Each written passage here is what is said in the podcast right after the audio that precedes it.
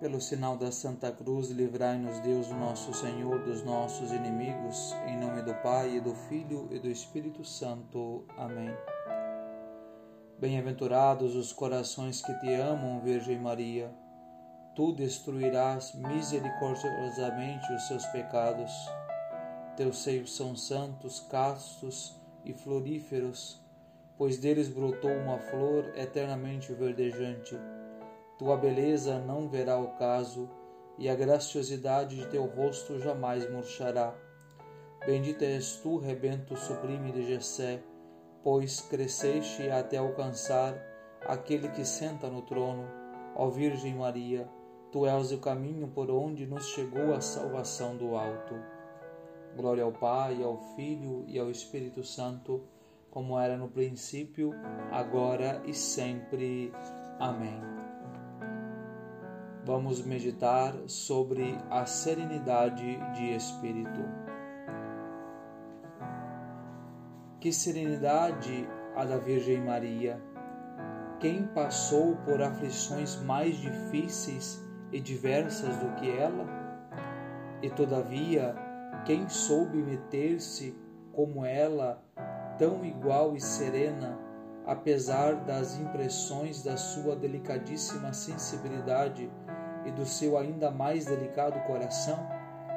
Que impressão não receberia na anunciação do anjo ao ver-se eleita por Deus para a sua mãe?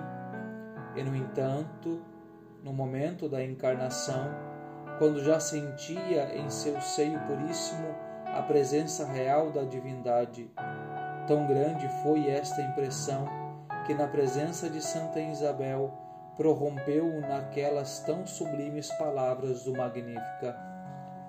Mas aprende na Santíssima Virgem e em suas palavras não a ser insensível como ela não o foi, não a receber com frieza e indiferença os grandes acontecimentos e mais ainda os numerosos benefícios de Deus, que não é isso o verdadeiro domínio, mas aprende a não perder a cabeça, o domínio da imaginação e da vontade no meio destes acontecimentos, por muito grandiosos e extraordinários que sejam. Que templo o da alma de Maria!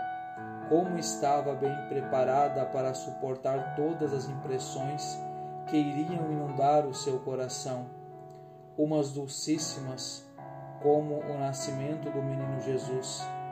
Que impressão a sua ao ver o Filho de Deus feito seu filho, outras, cheio, cheias de incerteza e inquietação, como a fuga para o Egito e a perda de Jesus no Templo de Jerusalém, outras, horrivelmente pesadas e dolorosas, como as da paixão, crucifixão e morte tão afrontosa de Jesus.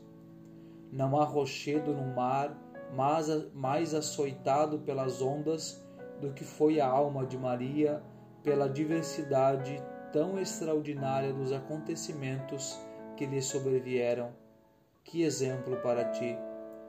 Visto que Deus não te pedirá tanto, não te exporá a provas tão duras e tão fortes, por que não trabalhas por manter a igualdade e a serenidade através das coisas pequenas que te sucedem ou sobrevêm? Pede à Santíssima Virgem mais espírito de fé, maior conhecimento da providência de Deus, que tudo dispõe, mais resignação e abandono em suas mãos, para que ela proceda com, como quiser e cumpra os planos que formou sobre ti. Desta fé, deste conhecimento, deste abandono, brota natural e espontaneamente a virtude da serenidade. Vê bem o teu íntimo, e se não possuíres essa virtude, procura ver qual dos três fundamentos te falta e procura firmar-te mais com o auxílio de Maria. Rainha do céu, alegrai-vos, aleluia, porque merecestes trazer em vosso seio, aleluia ressuscitou como disse, aleluia. Rogai por nós a Deus, aleluia. Exultai e alegrai-vos, ó Virgem Maria, aleluia. porque o Senhor ressuscitou verdadeiramente. Aleluia. Oremos.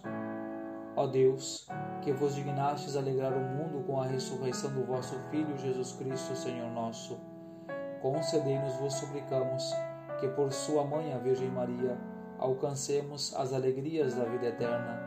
Pelo mesmo Jesus Cristo, Senhor nosso. Amém.